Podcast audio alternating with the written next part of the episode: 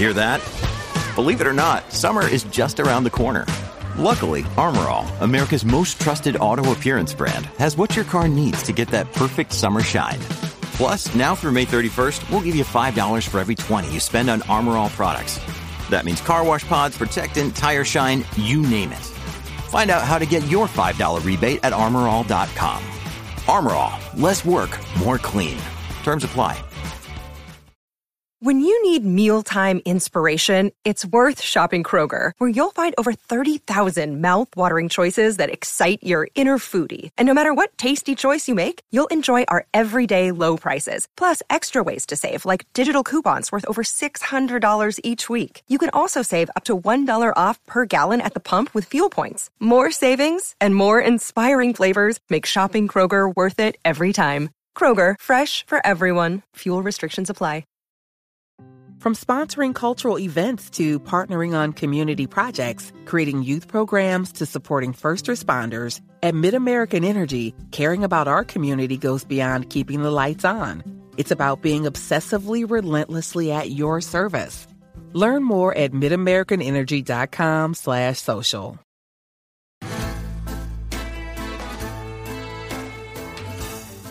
Placeres culpables.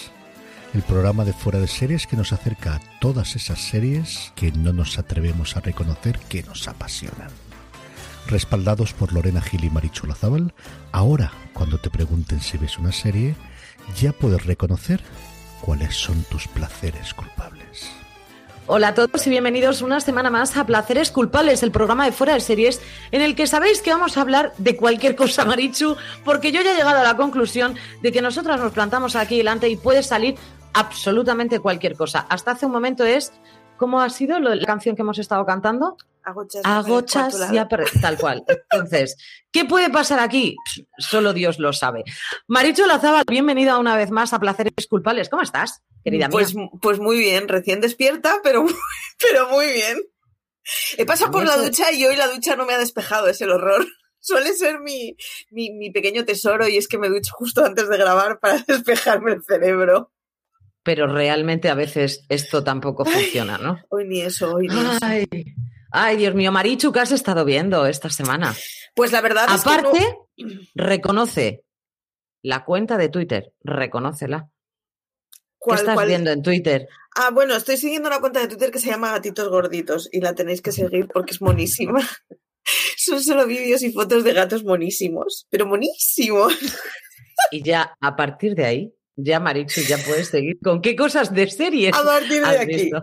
Ayer empecé a ver Loki, me está gustando. Entendí la tercera parte porque yo no me acuerdo de nada de las pelis de superhéroes, pero me está gustando. Como, como narra, me, me está mol- molando y la estética se te entera y la verdad es que está guay. He empezado a ver por qué las mujeres matan. Mm, Me parece muy divertida, aunque creo, creo que es una serie que igual al revés no estaría muy bien vista, pero es muy divertida. Me he visto la segunda parte de Lupin, tenéis la crítica en fuera de series. Está guay, está mejor. Lo que pasa que es una serie que está muy bien cuando olvida que ese señor eh, tiene una mujer y un hijo. Cuando se dedica a robar y a hacer trapicheos es muy divertida, pero a la que empieza a ser un ser complejo con sentimientos y familia lo estropean. Y eh, estoy empezando a ver eh, Desperate Housewife. No me acuerdo cómo se llamó en castellano. Mujeres Mujeres desesperadas. desesperadas, claro, sí. Pues, eh, pues eso, me la estoy empezando a ver porque yo la vi hace mil años y me acuerdo muy poco de ella, así que me estoy divirtiendo mucho. Esta semana, como veis, he visto mucho Remember. Ah, y ayer me vi el documental que saldrá en Netflix dentro de un par de semanas de Lavaninkov eh, junto con el Caravanes, Caravanes se llamaba la otra chiquilla con la que descubrieron que el asesinato de Lavaninkov no era quien un jurado popular había dicho que era. Es un documental que formalmente es muy tradicional, pero es una prueba bastante razonable de por qué yo no pinto nada valorando sobre un asesinato. Lo siento con los jurados populares, pero es, es que es verdad. Tengo formación cero en leyes, tengo formación cero a ser un poco objetiva y no subjetiva. Yo no pinto nada en un jurado popular sobre asesinato. Es que, que, bueno, en fin, es la demostración de que es que los jurados populares eh, tienen un fallito y es que es gente que ve los medios de comunicación y que por lo tanto está muy influenciada por el correveidile, que es por lo que nos influenciamos todos, menos la gente que está formada específicamente para ello. por el bien de la democracia, el mes que viene yo empezaré a hacer eh, cardiología, he decidido. Hay cosas que no tienen sentido, lo siento. Se necesita formación para eso. En fin. Correcto. Es que estaba muy enfadada. Ayer me duró muchas horas el documental porque lo dormité todo el día, que lo sepáis. Y cuando dice que lo dormitó, no está mintiendo. Ah, fue una un momento marmota, así, además, perenne en el tiempo, que poca gente es capaz de hacer lo que tú llegas a hacer, Marichu. A la... Llegó mi la marido a casa- capacidad de dormir que tiene. Llegó mi marido a casa a la tarde y me preguntó qué has hecho hoy. Digo, literalmente nada. Y entonces a la noche dice, pero ¿por qué no te has comido la comida al mediodía? No te he dicho que no me había levantado de la cama. Si te he dicho que Literalmente estaba. no hice nada. Joder, un gusto. El mejor día Ay. de mi vida. ¡Qué capacidad! O sea, ¿cómo puede? Yo, yo te admiro profundamente porque yo sería incapaz de hacerlo. O sea, es- pero incapaz es incapaz. Yo, yo no puedo estar. No, no, no, me duele hasta la espalda de pensarlo. Te iba a que decir, yo- pasé tantas horas en la cama la noche de ayer y el día de ayer, de ayer que hoy me levantaba a las cinco y media de la mañana con dolor de espalda. He cambiado la pose Claro. y he seguido durmiendo, ¿eh? Tampoco ha habido mucho más drama. Pero En serio, o sea, no, eh, no te levantas porque yo si no, no puedo. Bueno, en fin. Vale, muy bien. Tendríamos que hacer. ah, Tiene que haber alguna serie, Marichu, que hable de alguien que tiene una capacidad para dormir como la tuya. No, no sé cuál es, si eso es un documental, pero desde luego, o sea, esa capacidad de dormir me parece maravillosa y asombrosa. Cosa que yo, Universo Marvel me va a dedicar una serie, lo sabéis. por supuesto, ¿qué superpoder tienes? Dormir bajo cualquier Dormir condición. Pero además da igual lo que suene alrededor y que Sí, caigan sí. tracas. No hay De hecho, suelo preferir que haya ruido y, y luz, porque entonces así me despierto de vez en cuando y pienso, joder, que bien se está durmiendo. Yo soy, soy de esas enfermas mentales que se pone el despertador antes de que se tenga que levantar solo para saber que le queda tiempo para dormir. Hago esas cosas. Esas cosas no son sanas, Marichu. Yo te voy avisando, pero bien. Eh, Desde luego tú no vas a tener ojeras en tu vida, es una cosa de la que yo admiro profundamente. Es un don. ¿Qué he estado viendo yo estas? Sin duda, sin duda, es un don. Es un don. Yo tengo varios, este te puedo asegurar que no es. ¿Qué he estado viendo yo esta semana? También he visto Loki, Marichu. Ah. Em, justamente esa parte que, que a ti te ha gustado es la parte que a mí no me encaja. Es decir, ese, a mí del rollo setentero lo que me gusta es la ropa. Pero mm, me ha recordado, además lo comentaba con, con CJ, digo, me, me suena un poco a WandaVision, ese momento retro que tiene, que es la parte que a mí menos me, me atrae. Pero me gustó, pero me gustó. Fin. O sea, tampoco es una cosa que ensalce yo y lo lleve a los altares, pero está, está bien. Yo esta semana he visto poquiti- poquito. He visto el primer, no, los dos primeros capítulos de una serie que se llama Working Moms. Sí. Mm, me he reído ¿Qué mucho. tal? Me he reído mucho. Pero ¿es una serie que entiendes mejor si eres madre? Sí. Puede ser. Me- No, no es un no poco, es. Sí, ¿por qué? Porque em, cuando tú estás viendo desde fuera em, una mamá que trabaja o simplemente una mamá recién parida, da exactamente igual, ¿vale? Nunca puedes llegar a estar en su piel cuando dices, no, es que no estoy durmiendo mucho, no, es que el niño lo quiero tirar por la ventana. No, realmente no lo llegas a entender hasta que el niño no está a lo mejor seis horas llorando. Es decir, no lo puedes llegar a entender, no sabes hasta qué punto quieres lanzarlo. Tengo una amiga que eh, suele resumir eso como en la naturaleza hay madres que se comen a sus crías. Claro, Y, claro, y, es por buen motivo. Y es que venimos de eso, efectivamente. Es que venimos de ahí, somos animales, ni más ni menos. Y claro, el hecho de que un niño no pare de llorar durante seis horas porque tiene un cólico y lo quieres lanzar por la ventana es una cosa que pocas, pocas personas entienden, a menos que hayas tenido ese momento colicazo, ¿no? Ahora, el Esta hecho- semana, por cierto, el- se montó un flame en Twitter precisamente con una tuitera que dijo lo de mi hijo es una cosa maravillosa, pero la maternidad es lo peor que me ha pasado en mi vida. Y yo, ¿qué quieres que te diga? Lo entiendo. O sea, a mí- eh, a mí eh, me entiendo parece- que a la vez hay un sentimiento de amor infinito por el hijo, pero que, ¡puh! que, que tiene que ser durísimo. Vamos, es que no me cabe la menor duda.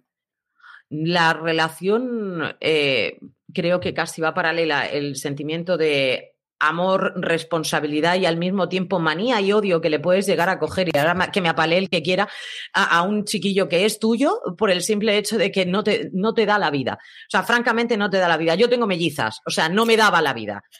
Ya, Te iba a decir, no, tú no eres modo hard. Sí, sí, porque yo me- si me gradúo, me gradúo bien. O sea, entonces, ese momento el que dices, ¿por qué le estoy dando con un pie a una para que se duerma ahí en la maquita y la otra la tengo así cogida y en tu cabeza solamente están pasando flashes de cuando te ibas de tu casa con un bolso y hacías ras y te largabas y no decías nada a nadie y en ese momento las estás mirando y dices, las aprecias, pero... Pero ahora de mismo mi no me alma, estás ¿dónde me he metido? bien. ahora mismo me caes especialmente gorda. Entonces, claro, son bebés, pero no te caen bien. Esto es así. Entonces, tú ves ese momento de culpabilidad de las madres que tienen que volver a trabajar y que se sienten mal por el hecho de que es que me tengo que quedar a trabajar tarde, ya, pero es que si no vas a perder tu puesto. Y es que hay otro al lado que te va a comer por los pies, que no tiene ningún niño y si lo tuviera como es hombre, no lo va a cuidar probablemente él. Entonces, ese, ese sentimiento de culpa y al mismo tiempo de gratitud por estar trabajando y no querer volver a tu casa, pero te sientes mal porque, no quieres volver a tu casa y luego cuando lo ves te lo comes, pero al mismo tiempo dices, uy, parece que va a llorar y lo vuelves a dejar. Eso a mí me pareció soberanamente bien hecho. El momento que una de ellas mete la cabeza en la piscina y dice, qué bien se está aquí, y con la cabeza totalmente hundida, como diciendo, y si me muero no pasa nada, o sea, porque no puede más, porque tu cabeza ya no puedes más, me pareció algo como para seguir viendo. A mí, que soy madre, lo entiendo. A partir de ahí, al resto a lo mejor, es decir, si no entras en esa dinámica, no sé hasta qué punto puedes empatizar con, con ese sentimiento, ¿no? O, o te pueden parecer todas unas locas histéricas, cosa que a mí no me lo parece. Me parece que están totalmente bien en su cabeza. Es que no pueden más. Ya está. Y una cosa que he visto, no es serie, Marichu, es película, es Raya. Ah, ¿qué tal?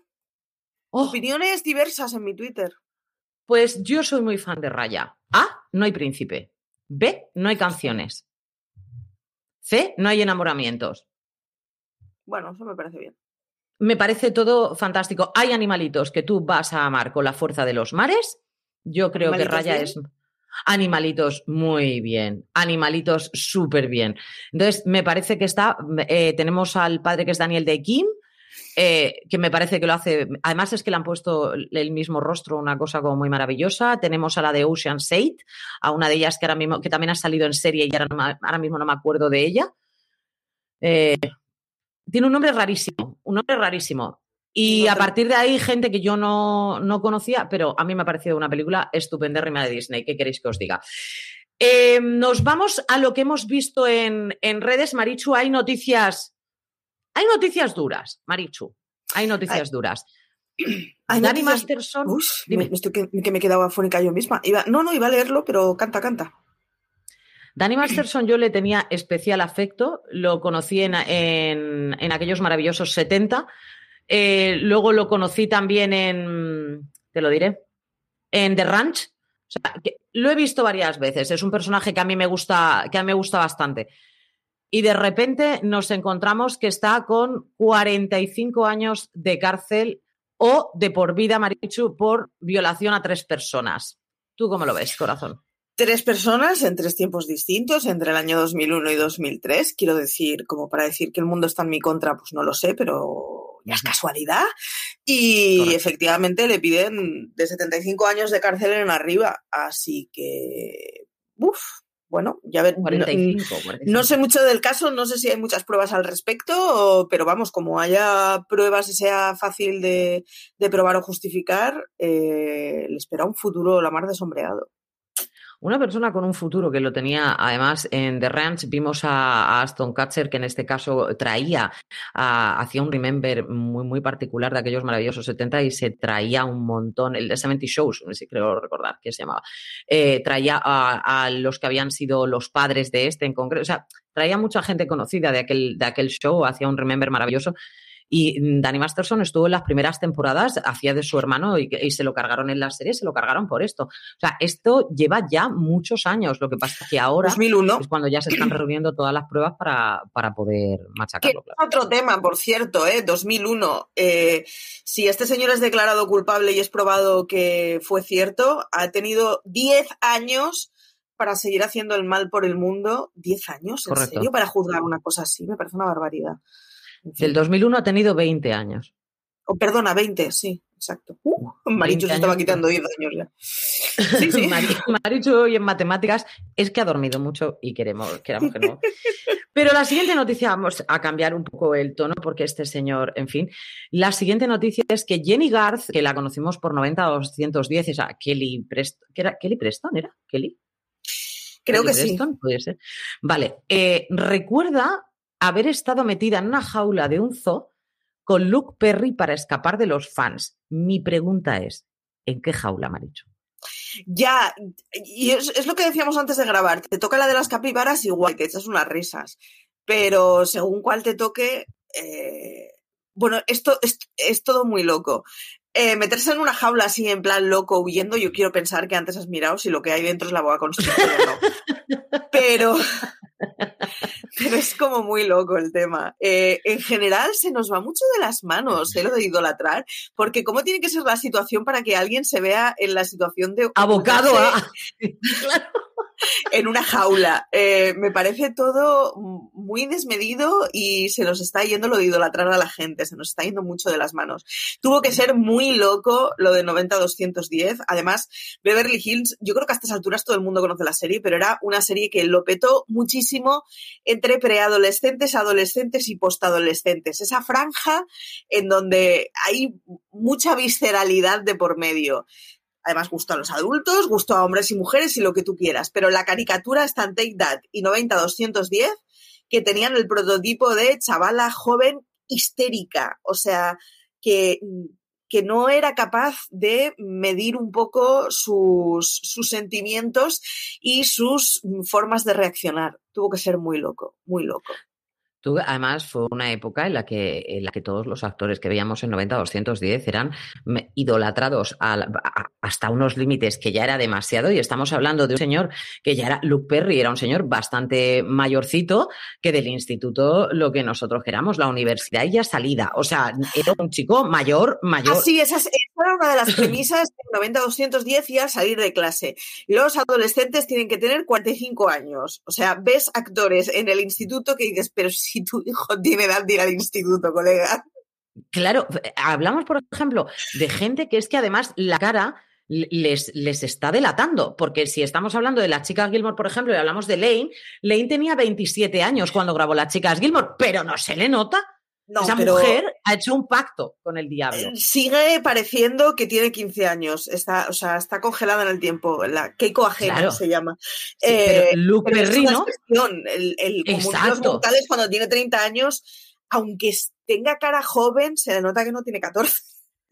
Obviamente está eso o Jordi Hurtado. O sea, no podemos salir de esa premisa. Tenemos a la de la chica Gilmore y a Jordi Hurtado. El resto de los de las personas humanas van envejeciendo. Y no puede ser que no pudiéramos creer que Luke Perry podía ir al instituto. Pero era, es que no, Marichu, no. Pero era una de las cosas molonas, quiero decir. Eh, a mí 9210 me pilló muy joven y además mi padre decía que eso era pura pornografía televisiva y no me dejaba verlo. Pero eh, me imagino yo eh, de adolescente viendo eso y es súper aspiracional. O sea, están todos buenísimos. Todos son súper adultos. En un momento en que estás en plan, me han crecido poco las tetas, me han crecido demasiado las tetas. Hay unas señoras perfectas y unos señores que son mucho mejores que tus compañeros de instituto, porque tus compañeros de instituto tienen 16 años y no 45. Claro. Obviamente.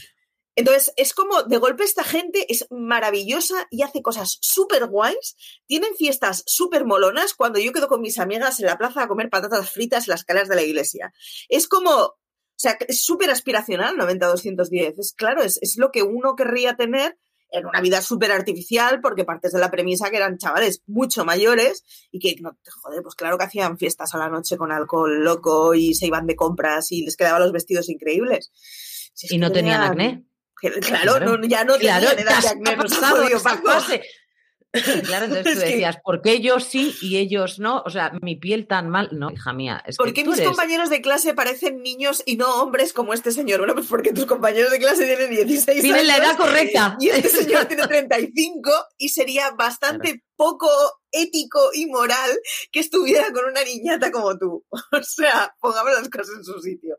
Hoy hablaremos mucho de perversiones de señores de muchos años hablando con, saliendo con jovencitas, por cierto. de muchos, muchos años. Pero claro, no, eh, acabar dentro de una jaula de yo creo que esto me, ha parecido una noticia maravillosa. Más maravillosa te parece a ti, porque tú eres muy fan en este caso de es Belisario. Sí. Em, Troyan, Belisario, Troyan Belisario es una de las actrices de Pequeñas Mentirosas. Y yo con pequeñas mentirosas pillé un enganche muy fuerte y las empecé a seguir a todas en Instagram. Y les acabé dejando de seguir porque no me resultaba interesante. Salvo Troyan Belisario porque hacía cosas muy molonas, como cosas de baile y cosas de cintas aéreas, de estas de bueno, el caso es que por aquellos entonces yo además empezaba a ver Suits y descubrí que Troyan Belisario estaba saliendo con Patrick J. Adams, que es el prota joven de Suits, y de hecho se casaron en una boda súper chula. Hicieron un fin de semana en medio en el monte con unas mm, cabañas súper chulas para los invitados. O sea, fue la boda más molona que he visto en mi vida. Y estoy terriblemente enamorada de los dos. Ya tenían un niño y Troyan Belisario ha tenido un segundo niño. Pero ¿cómo lo ha tenido Lorena? En el coche. En el coche. Que yo, a mí, fíjate lo que te digo, Marichu. Para todas, y yo creo que aquí lo puede entender todo el mundo, todas las personas que hayan dado a luz. Es decir, tú, la, niña anterior que tuvo, el niño, porque no sé lo que tuvieron previamente, el calamar, me da igual. Lo que tuvieran previamente fueron 26 horas de parto. Este niño ha decidido salir con tantísima rapidez como me monto en el coche para ir al hospital y, ya lo he tenido.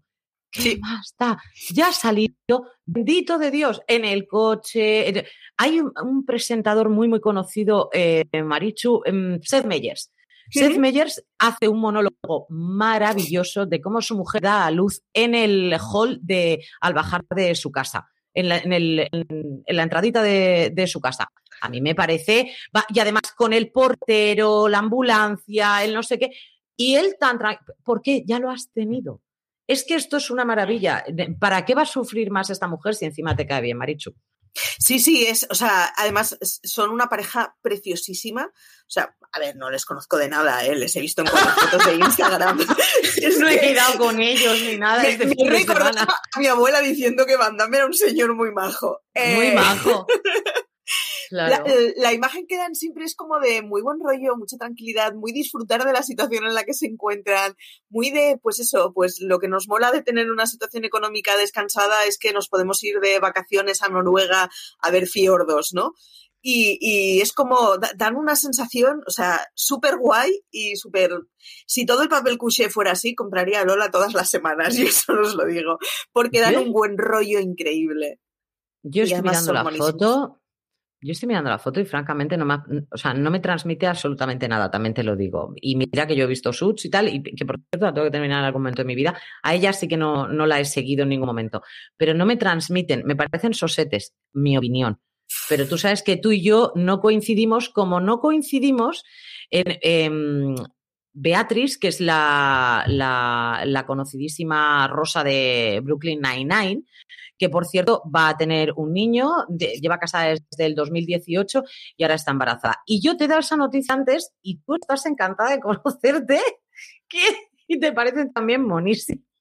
A Todos te parecen monísimo, Marichu. Novio, marido, pareja me parece súper mono. Eh, lleva además gafas de estas que llevamos los miopes, que nos hacen los ojicos más pequeños.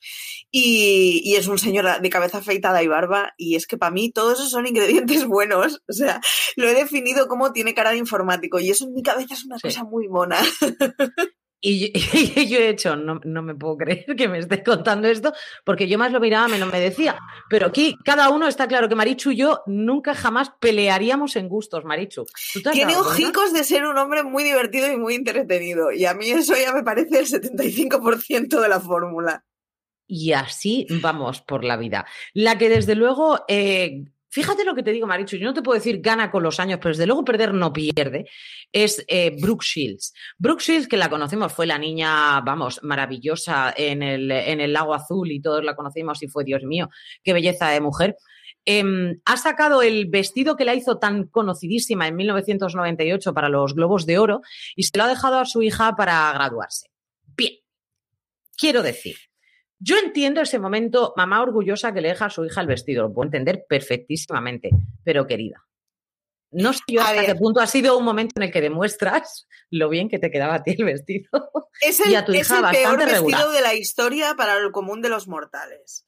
Es una tela muy sencilla, sin prácticamente cortes, con un palabra de honor. Mm, es una tela roja, sin estampados, sin bolsillos, sin nada que disimule nada del cuerpo. Entonces, claro, cuando eso se lo pone Brooke Shields, es como, madre mía, porque Brooke Shields es una señora que solo con la sábana saliendo de la cama estaría guapísima.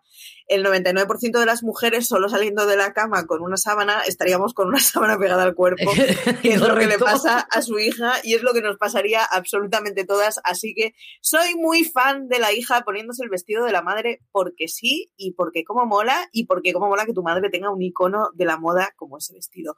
Yo hoy estoy en muy buen rollo, es lo que hay. hay, que tener, hay que tener mucho valor para poder hacer eso, francamente te lo digo, porque las comparaciones siempre van a ser odiosas, Marichu. Sí, sí, da, y en este caso, odiosísimas. da igual lo bonita que sea la hija, eh, es igual. Si tu madre es Brooke Shields, tú no eres tan guapa como tu madre, esto es así. Brooke Shields es, es una de esas señoras, además, tiene una de esas guapuras ochenteras, noventeras, que, que, que, ahora posiblemente no nos parecería tan guapa, pero es que, o sea, me pasa con todas las modelos de esas décadas, que es como, es que no se puede ser tan guapa en la vida.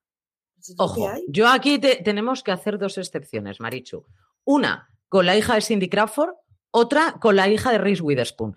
Tanto la una como la otra directamente son calcomanías de las madres, pero calcomanías espectaculares.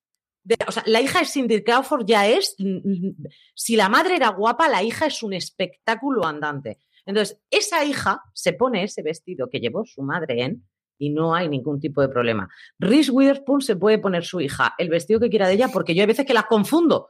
O sea, es que son muy, muy, muy parecidas. En este caso, pues la genética no le ha dotado a la hija de Brooke de lo mismo que le dotó a su madre, pero ahí ha estado ella con toda su dignidad, saliendo con ese vestido que además ensalza y realza todas las taras genéticas que te pueden legar tus antepasados, los malos. Lo tuyo es maldad.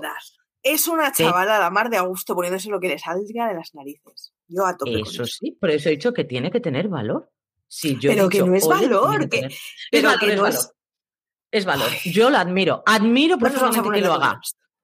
No, Marichu, porque si mi madre fuera Brooke Shields, que mi madre es como Brooke Shields, mi madre es divina, pero si mi madre fuera Brooke Shields, yo diría, mamá, qué bien lo hiciste, Dios no me dio lo mismo. Yo soy súper objetiva, no puedo hacerlo. Sería incapaz. Sí, a mí eso me parece bien, pero no me quita para que. Pues, ¿Tienes ganas de poner el vestido? Pues ponte el vestido. ¡Póntelo en casa! ¡Que no! Que te va a juzgar toda la prensa y vas a pues salir. Que te juzguen, que se apañen, que no, que yo soy muy fan de esa chavala. Y además me, o sea, me parece que vino no, sus ovarios porque además le pilla en una edad muy jodida y en una edad en donde nos suele costar a todos bastante mirarnos al espejo. Pero si lo primero que te he dicho es que qué valor que tiene, que ole ella, que qué valor que tiene. Si yo en ese sentido la admiro, que yo no lo haría, es lo que te estoy diciendo. Jamás. Yo posible tampoco, pero porque era una complejada y una frustrada, no tiene nada que ver. Eh, mm, no, que no, que no, que yo estoy con esa chavala. Que sí, te he dicho que yo también, pero vamos, Marichu, si estamos de acuerdo, ¿por qué estamos peleando? Si te he dicho, yo le doy todo el valor del mundo a ella, que tiene las narices de ponerse eso cuando la madre fue un icono se lo valoro. Yo no lo habría hecho, ni con esa edad, ni con esta edad, que ya me importa un pito lo que piense el resto, tampoco lo haría. ¿Sabes lo que te quiero decir? Yo no, no, no, demasiados ojos, demasiados ojos para mí. Hacemos una pequeña pausa, dejamos a Bruxelles allá y volvemos con la serie de la semana que lo vamos a poner a caldo BP vuelve a tener grandes noticias para todos los conductores. Cuando vayas a repostar tendrás un ahorro de hasta 40 céntimos por litro en Península y Baleares y 35 céntimos por litro en Islas Canarias, incluyendo la bonificación del gobierno. Cada vez que visites una estación BP en la península y Baleares, puedes ahorrar y disfrutar de todas las ventajas que ofrecen en su programa Mi BP. Y si lo haces desde Canarias, podrás disfrutarlas a través del plan Dino BP. Así que ya sabéis, BP nos lo pone fácil para ahorrar al máximo estés donde estés. Hazte con su tarjeta en sus estaciones de servicio y si quieres consultar más información, puedes hacerlo en mibp.es y plandinobp.es.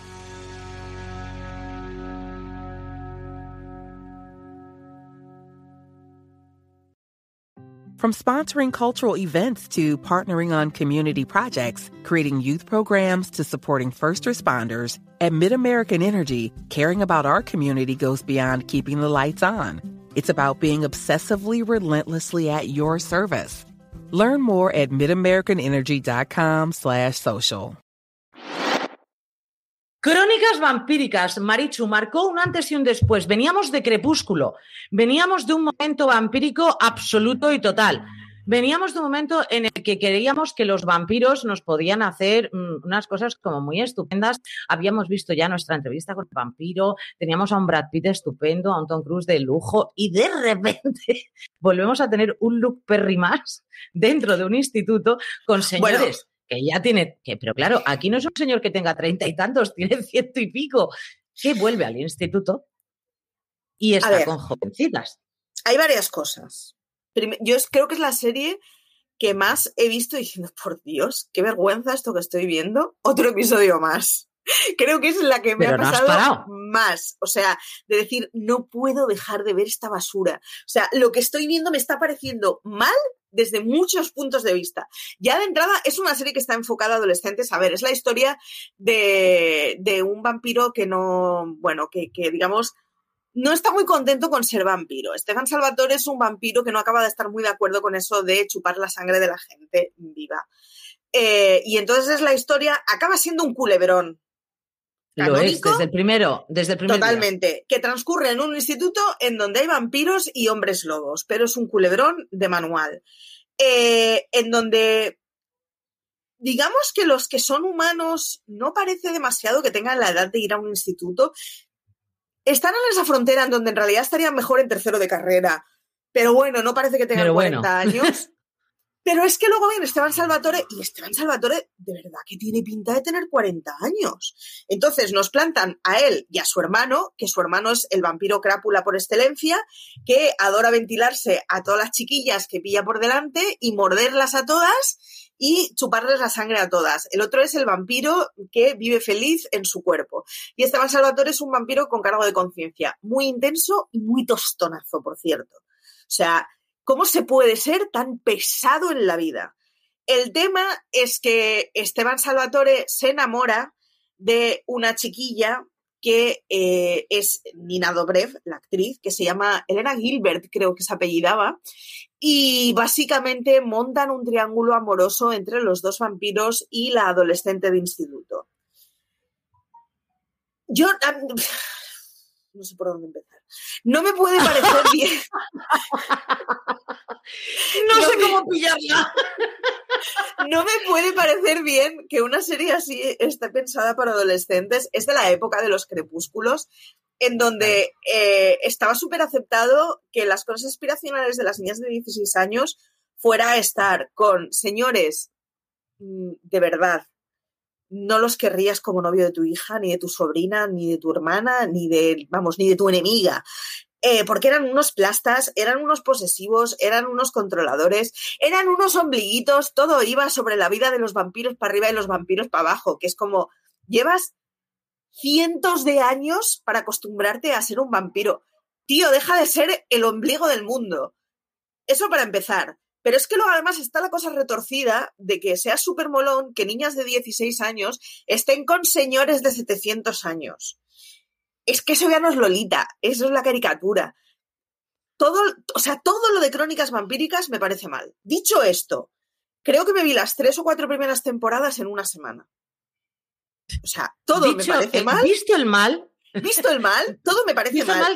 lo necesito malos guiones, mal actuada, eh, me parece completamente eh, castigable el mensaje que llevaba, el tipo de relaciones que tenían, eran una cosa de verdad, o sea, es que no era tóxico, era una cosa más allá. No podía dejar de verlo. O sea, porque estás viéndolo en plan, oh Dios mío, qué escándalo, pásame otro bote de palomitas. Y así me ventilé yo Crónicas Vampíricas. Me la vi cuando quedaban una o dos temporadas para acabar el final y me la vi en, plan compulsivo completo. Es un culebrón, es un culebrón para adolescentes y para señoras no adolescentes a las que les siguen gustando los contenidos adolescentes. Yo Crónicas Vampíricas, que, la, que me la tragué entera, todo lo que de Originals me, pesó bastante más, pero quizás porque ya venía cansada de tanto vampiro, también hay que decirlo. Em, a ver, yo tengo un problema con Estefan, es que yo lo habría matado el primer día. Entonces, a partir de ahí, continuamos. Entonces, ¿qué pasa? Que visto a Estefan, visto lo, lo palicita que es, lo parchosito que es, lo romanticón babosete que es, todo ese, y luego intenso, porque a mí la gente intensa no me va, ¿Qué pasa? Que ensalzamos a Damon a unos altares que tampoco le corresponden. Porque Damon es el chulito de, de, todo, el que no tiene ningún problema. Es un crápula absoluto y que, y que sí que es cierto que una vez mi fallo, creo, uno de los fallos gordísimos de esa serie es que se enamore de la misma chica que le gusta al hermano, no por nada, porque ella es insoportable. Entonces, si te vas a enamorar de alguna, que digo yo, no podrías enamorarte de alguna un poco más. Es que esta es igual de intensa que tu hermano. Sí, Entonces, y lo que es peor, el crápula acababa siendo un intenso. Que es como, vamos a ver, si lo que tendríamos que ir es a que todos fueran por lo menos divertidos.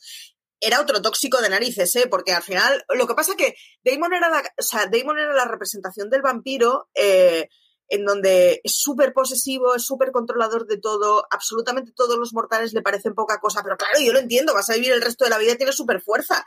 Entiendo que tengas el ego subido. No me parece guay para irme a tomar una cerveza contigo, pero entiendo de dónde viene. Entiendo tu momento, claro. Sí, sí, sí, claro. Tienes, tienes tus razones para creerte guapo y, y con vida muy larga. Es que eres guapo y tienes vida muy larga. Pero el otro era un coñazo.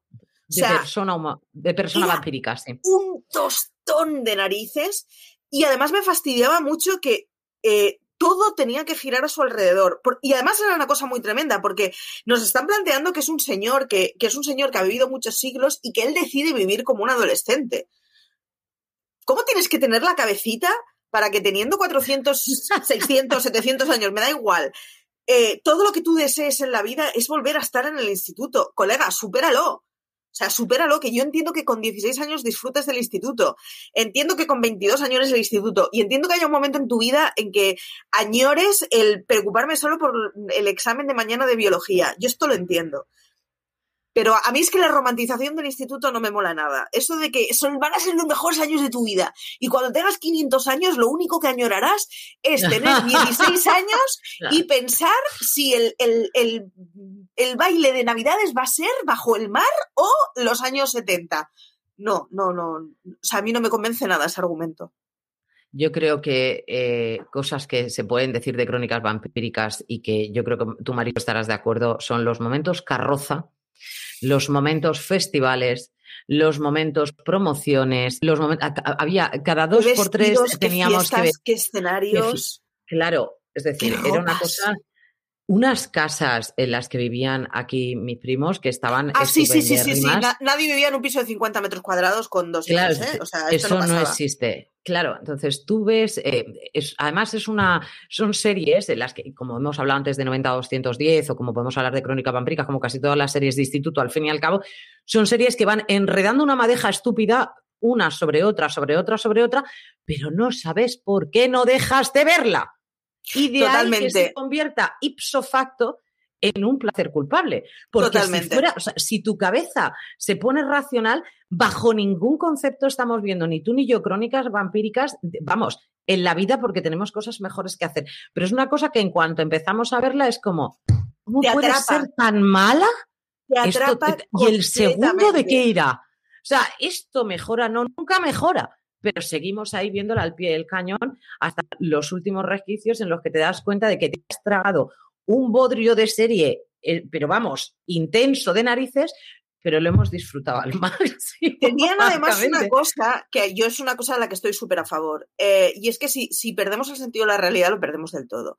Esas fiestas eran completamente irreales. Esos presupuestos para ropas que tenían esos chavaleríos eran completamente irreales. Absolutamente todos esos regalos, nivel de consumo, todo. O sea, si, si esto coges un Excel y empiezas a contar cuántos dólares han gastado, eh, me creo que los vampiros que han tenido toda la eternidad para hacerse un, un, multimillonarismo puedan hacerlo, pero el común de los mortales no puede. Y el común de los mortales eran familias de un poder adquisitivo más bien normal, la media. Quiero decir, ahí no encajaban los números, pero yo estoy a tope. Y no encajaban tampoco las historias.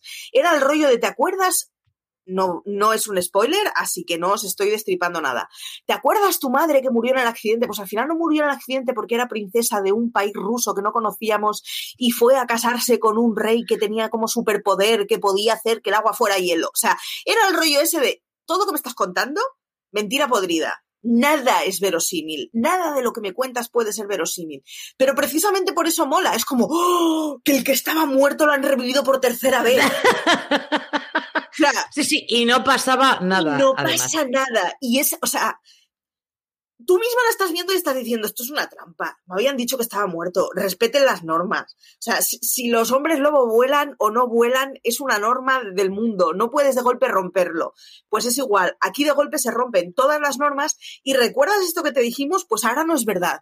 Porque hemos descubierto una piedra antigua que viene del Perú que puede hacer que lo que sea. Entonces, es una de esas series tramposas en donde a mí me suelen dar mucha rabia estas series, en donde las, las, las normas te las van cambiando según les, según les apetezca y según les convenga con la trama. Pero claro, si eso lo metes en un entorno de puro culebrón, de y ahora este tiene un niño con este, y ahora este que era el ex de este, se casa con este y se junta con este, y descubren que tiene un amante que es la prima de no sé quién, te engancha completamente. Y entonces, o sea, es, es una o sea, es serie canónica de placeres culpables, de verdad. Yo no, no, creo que ya solamente te enganches, sino que le, le, permites todo, porque es una serie que es muy permisiva, porque realmente que va a venir un vampiro. Entonces, bajo esa premisa, es decir, vampiros no existen, le puedes permitir cualquier tontería. Si además le sumamos que nos encontramos con unos adolescentes que están todos de la olla, que nos da absolutamente igual, le vamos a seguir permitiendo todo. Entonces, que venga la piedra como si quiere venir la piedra filosofal y de repente Harry Potter aparece por delante. Diríamos, Harry, ¿qué haces tú por aquí? Y el siguiente capítulo te lo tragas. Luego hay otra cosa que es maravillosa. Absoluto. Y es todos los adolescentes de ese pueblo sabían que habían vampiros por ahí por medio. Claro. Y de golpe vamos a hacer que los adultos no se están coscando de nada. A ver, es maravilloso. que tu hija ha venido pálida y con dos agujeros en el cuello, coño, que no hace falta ser muy listo. o sea, que es que es un poco.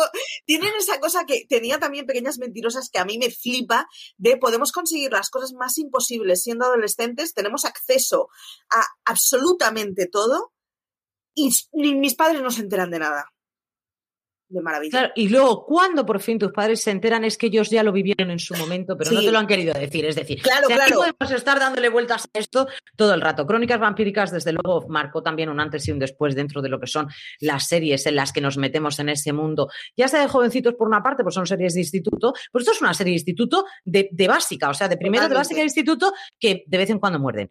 Pero mm, esas series vampíricas que en ese momento el público demandaba porque los lectores de Crepúsculo estaban totalmente con, el sentimiento a flor de piel de y si volvemos a tener sangre por aquí nos agrada mucho. Entonces, yo creo que fue un momento en el que, en el que además rompió absolutamente todo, que de ahí después tenemos el spin-off que fueron de Originals, en los que ya los señores son mayores y son consecuentes con el hecho de que sean mayores, pero también es otra ida de chola totalmente loca, pero que nosotros también se lo permitimos porque viene de lo anterior y entonces esto es una consecuencia obvia y lógica de unas crónicas vampíricas. Pues ahora nos vamos a los originales. Pues muy bien, pues estupendamente. Cosa que son mucho más majos y muchos más estupendos, claro. Las espuelitas a mí ya no me cogieron. Yo decidí que en esta no, porque sé que si veo un episodio me voy a encantar. O sea, yo soy carne de culebrón, lo tengo clarísimo. Soy carne de culebrón y de bingo. O sea, a mí las cosas estas obsesivas que sabes que no van a ningún lado, que lo único que vas a hacer es perder tiempo y recursos. O sea, yo soy carne de todo eso. Entonces ya a, los, a las espuelitas ni, ni, me, o sea, ni me acerqué, me las prohibí completamente pero, pero, o sea, vamos, menudo enganche. Está basada, por cierto, en una saga de novelas también, para los que os gusten los crepúsculos, de una señora que se llama Smith, Lisa Jane Smith. Así que creo que la saga fue muy por detrás de la serie, porque la serie llega a un momento claro. verdad, o sea, lleva, es una borrachera creativa increíble. Pero, pero tenéis saga original, si queréis. Pues ahí teníamos esas crónicas vampíricas que, sin ningún género de duda, Marichu, yo pienso que mm, cuando dijimos en su momento vamos a abrir, ¿con qué serie abriríamos eh, este Placeres Culpables, este programa de Placeres Culpables?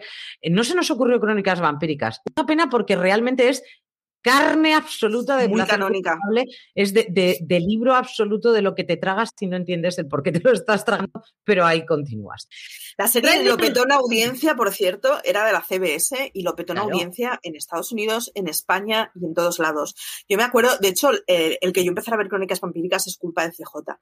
Se hizo un festival en Barcelona en el que venía Nina Dobrev a, a dar entrevistas y no me acuerdo quién más de la serie. Yo como no había visto nada dije, vamos a ver algo para, para saber quién tengo delante y vamos a ver algo, ya te digo, me vi las tres, cuatro, cinco primeras temporadas en poquísimas semanas. En plan, mi vida se paralizó y lo único que hice fue ver crónicas vampíricas. Así que toda la culpa la tiene CJ. Toda la culpa la tiene CJ de que ahora, desde este momento, te gusten las carrozas. Si no pasa absolutamente nada y queremos ir a un baile con carrozas y vestidas del siglo XIX. De hecho, en mi estándar, Marichu. siempre que veo eh, fiestas pijas de instituto, mi estándar siempre es crónicas vampíricas. Es que a partir de ahí todo va en decadencia. Eso es absolutamente real. Yo, por Marichu, menos que que- eso, no me levanto. From sponsoring cultural events to partnering on community projects, creating youth programs to supporting first responders, at MidAmerican Energy, caring about our community goes beyond keeping the lights on. It's about being obsessively relentlessly at your service. Learn more at midamericanenergy.com slash social.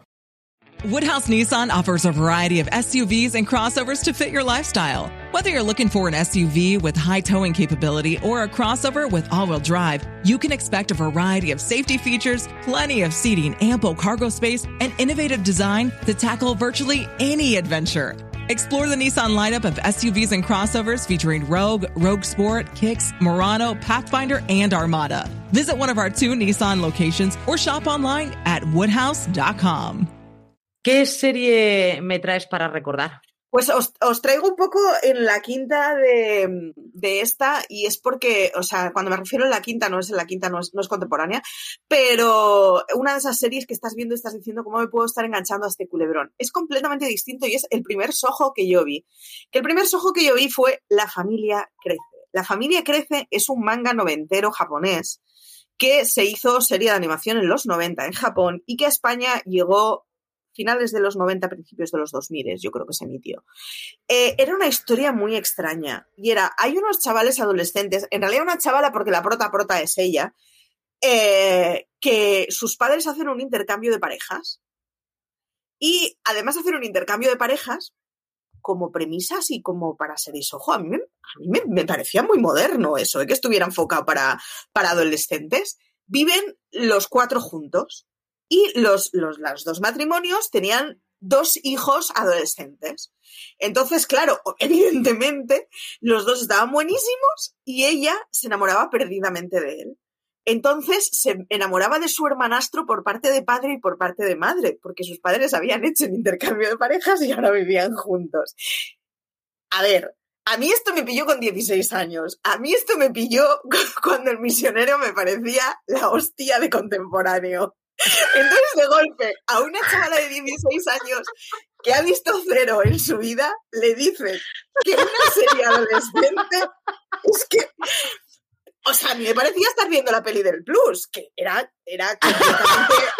o sea, a ver, era completamente apta para todos los públicos, tenía cero, era de esto de va acercado su madre a la, su mano a la mía, madre mía, estoy nervioso, oh Dios mío, me ha visto en pijama, estoy nerviosísima. O sea, era la cosa más inocente del mundo. Pero claro, tenía una premisa que es que a, que a mí me parecía, o sea, la cosa más pervertida del mundo, que era dos parejas que hacen intercambio de parejas y sus hijos se enamoran. Es que son los serrano, pero con una pareja más.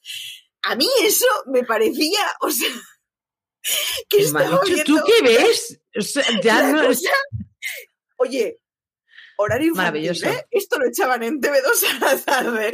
Horario infantil. Esto se presuponía que era una serie para chavales. Claro, yo veía eso y, a- o sea, me parecía que, pues porque la gente va vestida, pero esto es pornografía pura, o sea, lo que me están planteando delante. Entonces yo lo veía con el cargo de conciencia eso de, estoy viendo una petardada. Estoy reconociendo que esto es un culebrón. Es una serie de animación. En mi cabeza una serie de animación era una serie para chavales, cosa que luego ya entendí que no, pero incluso las series adultas de animación que se estrenaban en, o sea, que se emitían en Canal 33, se emitían normalmente a unas horas en que más o menos las podías ver. O sea, el Capitán Harlock y Evangelion yo las vi en horario infantil. Entonces, claro, era como para mí, las cosas de dibujos animados pueden tener argumentos muy adultos, pero pero se ven en las horas de los niños. Y claro, de golpe me planteaban, me plantaban eso delante y era como yo estoy detectando que esto es blandito, que esto está pensado en modo culebrón, que esto está pensado muy eh, para chavales jóvenes, para niñas, porque era una cosa muy femenina. O sea, esto no es el bola de drag que yo he visto ni el Capitán Harlock. Es como, no estaba entendiendo nada, porque en mi cabeza el manga era una cosa muy cerradita, porque había visto solo lo que había emitido televisión catalana, pero es que este argumento es muy adulto. Pero es que este argumento hay que hacer otra serie que no sea manga, Marichu. Esto es grandeza pura. Me la he visto mm. luego de mayor, porque claro, o sea, esto de, a ver, tengo que... sigue ganando, ¿no? Gana más, gana más. Claro. Porque en el, en el, momento en que superas el rollo del intercambio de parejas y bueno, ya, ya lo has aceptado, eh, me sigue pareciendo un poco extraño que dos matrimonios hagan intercambio de parejas, así como no de una noche, sino de por vida. He decidido que mi alma gemela es tu marido y tu alma gemela es mi, mi, mi, mi marido. A mí esto me suena súper raro y que nuestros hijos además se líen. Esa, esa, es la parte que me parece más razonable. Tú pones a, a, dos adolescentes que están macizos en la misma casa a verse en, en, pijama y saliendo de la ducha y me parece normal que pase una cosa así. Pero es que es un culebrón. Es, que todo es un culebrón. O sea, y además tienen una cosa que tienen los manga y que lo juegan muy bien, que es como. Te voy a adelantar el episodio de la semana que viene. Y el episodio de la semana que viene es Sus manos se acercan. Tú te pasas una semana deseando que sus manos se acerquen. Se acerquen. Y efectivamente llega el episodio y después de 18 minutos de paja, sus manos se acercan. Entonces, es una cosa. La, palabra a lo mejor no la mejor escogida. Sí, lo mejor, igual, eh, paja no es la mejor palabra, pero de relleno. 18 minutos de relleno. Sus manos se acercan y esto es todo lo que pasa en el episodio. Y a mí es una cosa que me engancha completamente. Es una estructura de culebrón y es una estructura para engancharte, o sea, ya te digo, o sea, la primera es gratis, las siguientes pagas. Completamente drogalina. Pero, pues es que me ha enganchado las dos veces que la he visto. Me parece una maravilla. Es súper ñoña, ¿eh? Es ñoñísima. O sea, yo os lo estoy contando como si esto fuera un argumento hardcore, pero es la cosa más ñoña que te puedas echar a la cabeza. Las voces, las músicas, cómo está pensada la escena, todo es muy ñoño y bueno, es ojo, claro, luego de adulta esto ya lo he entendido y es que hay un género de manga que es eso, que son eh, tramas súper adolescentes, súper ñoñas, súper cursis, en donde, bueno, pues no está pensado solo para chicas porque la industria de, audiovisual japonés o, o, del manga japonés funciona distinto, pero sí está pensado para cabezas que tienen ganas de algo ñoño.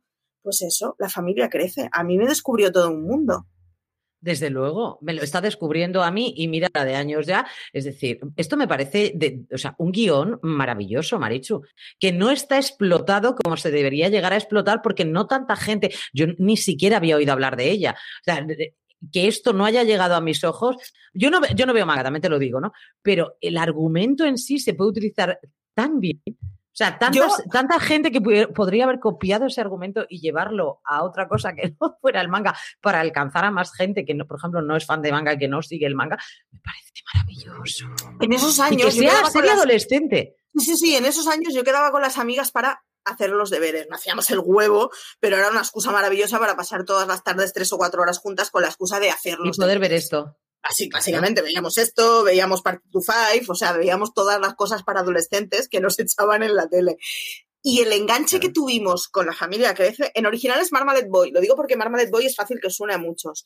Porque, porque claro, luego he descubierto que, que, que, que, Marichu no está descubriendo la gaseosa, que es por excelencia uno de los mangas de Soho que hay, que conoce absolutamente todo el mundo, que ha visto o leído algo de manga me flipó, me flipó completamente. O sea, vi que también, es que además, claro, tenía una cosa y es que yo venía de haber visto mangas que tenían cosas un poco extrañas. Es decir, en, en, Bola de Drag, no nos, no nos olvidemos que Son Goku cuando es pequeño juega a tocarle la vulva a Bulma, porque tú no tienes lo que tengo yo. En Arare, el inventor le subía las faldas a las señoras para verle las bragas. En Ranma se jugueteaba con las escenas en que Ranma pasaba a ser una mujer y estaba en la ducha y se tapaba con la toalla y se le veía medio pecho. Es decir, es que claro, hemos visto un manga y está alguien en, en, en, en Twitch diciendo, no lo he visto, pero se emite manga en horario infantil que habría que estudiarlo. Es que, claro, nos hemos educado con unos mangas que si eso lo hubiéramos visto en series de carne y hueso, nuestros padres nos hubieran prohibido verlo. Es lo que hay es lo que hay. Pero tú, Maricho, tuviste la suerte de verlo. Yo, en mi época, lo único que podía ver era Candy Candy, así como japonés. Y ya está. y tens els blaus. Joder, Candy, anda que no era cursi. Candy Candy, que a mí me lo ponían y yo, es, es que nunca me ha hecho gracia. Entonces, mi hermano sí que veía bola de drag, pero a mí, por ejemplo, tampoco me hacía especial ilusión. Entonces, al final, todo lo que ha sido ese género, yo me lo he perdido porque no me ha hecho nada de, de gracia. En cambio, a mi madre y a mi hermano se tragaban bola de drag, pero vamos, como drogalina que dices tú, pero drogalina pura. En fin, esta vez, Marichu, no te puedo traer. Es que, mira, ¿sabes lo que te digo? No voy a hablar de serie esta semana. De así, no voy a hacer un remember, porque es imposible que yo pueda superar en, en argumento es que no, no, o sea, yo traía con toda mi fe una cosa macarra de las mías que a mí me gustan y yo bebo y absorbo como si no hubiera un mañana porque soy feliz viendo este tipo de cosas, aunque me las cancelen, que esto es la cosa que más me duelen, pero yo no puedo superar una pareja de swingers viviendo juntas con los grioliados. O sea, es que es imposible, Marichu. Yo la semana que viene os cuento algo. Yo esta semana me niego. Luego me pones a los Lannister a mí con veintitantos años y a mí los Lannister me parecían una cosa ¿Te más una chorrada? Claro, pero, lógicamente, ¿cómo te van a parecer? lo que más me ha gustado de todo esto, Marichu, analicemos este momento, es que tu padre no te dejara ver 90, 210, pero te tragabas manga con parejas de swingers Así como si no hubiera un mañana con las amigas. Que son dibujos animados. Es que a mí, me, consta que cuando emitieron Bola de Drag en TV3 hubo un pollo y de hecho hubo un momento que se dejó de emitir y tal, porque hubo alguien en, en, en los órganos públicos que dijo que esa era una serie muy violenta. Claro, yo de mayor pienso, si violenta, si es darse de hostias. Quiero decir, todos los niños juegan a darse de hostias más o menos. Pero es que no, o sea, la parte que no era violenta era mucho más grave. O sea,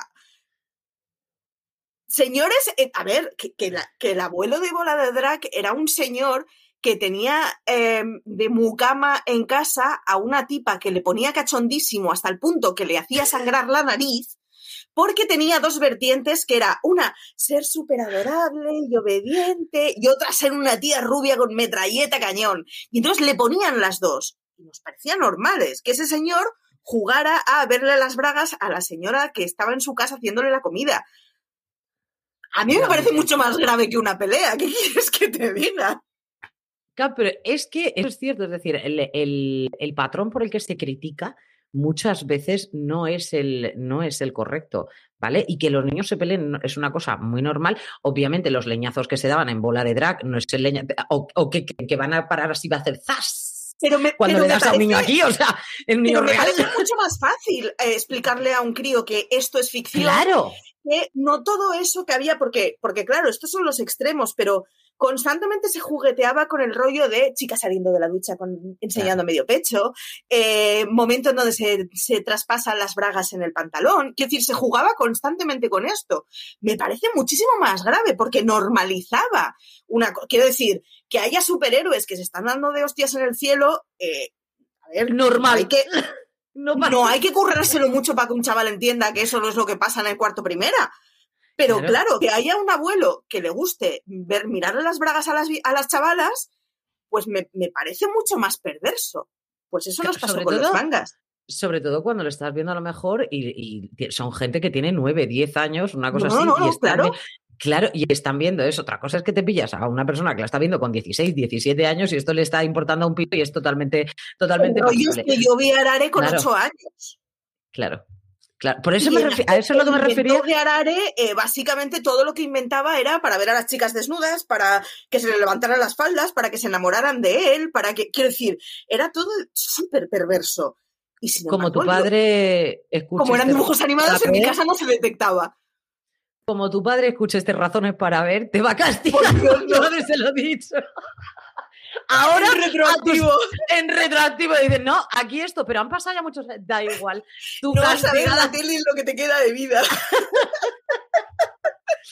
Queridísima Marichu Lazábal, como siempre ha sido un placer, nos vamos despidiendo, corazón. Nada, un gustazo y la semana que viene traeré algo un poco más normal. No, no, no, de ti, Marichu, no esperamos que nos traigas cosas normales. De ti, Marichu, esperamos que nos sorprendas cada semana. Yo voy a romperme la cabeza, pero estoy convencidísima, Marichu. Yo no he visto nada, nada de ese estilo. Cosas sorteras, sí, sí, claro. Placeres culpables como los que hemos traído hoy, sin ningún género de duda.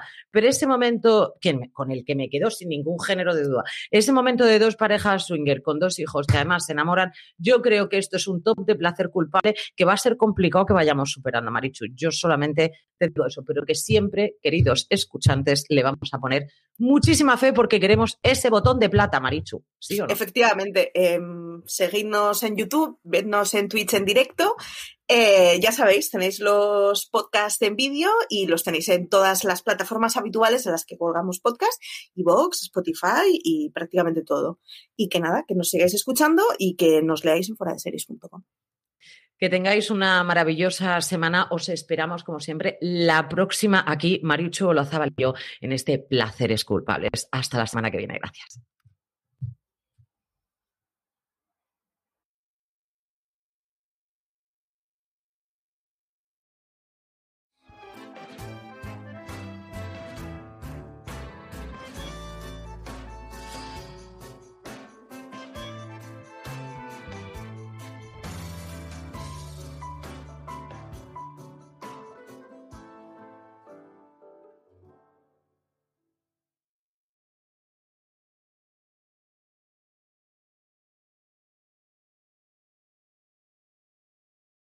This holiday, whether you're making a Baker's Simple Truth turkey for 40 or a Murray's Baked Brie for 2, Baker's has fast, fresh delivery and free pickup, so you can make holiday meals that bring you all together to create memories that last. Baker's, fresh for everyone. Free pickup on orders of $35 or more. Restrictions may apply. Choose from a great selection of digital coupons and use them up to five times in one transaction. Check our app for details. Baker's, fresh for everyone. Si estás buscando un buen podcast de análisis y debate en tu idioma, te invito a que escuches Pulso y Péndulo. Yo soy Carlos Curbelo. Y yo soy Fabiola Galindo. Todos los jueves analizamos temas de actualidad en Estados Unidos y Latinoamérica. Fabi y yo no siempre estamos de acuerdo, pero sí tenemos un objetivo común. Queremos servir como antídoto contra las noticias falsas y la polarización. Pulso y Péndulo. Busca nuestros episodios en Apple Podcast, Spotify o en tu aplicación favorita.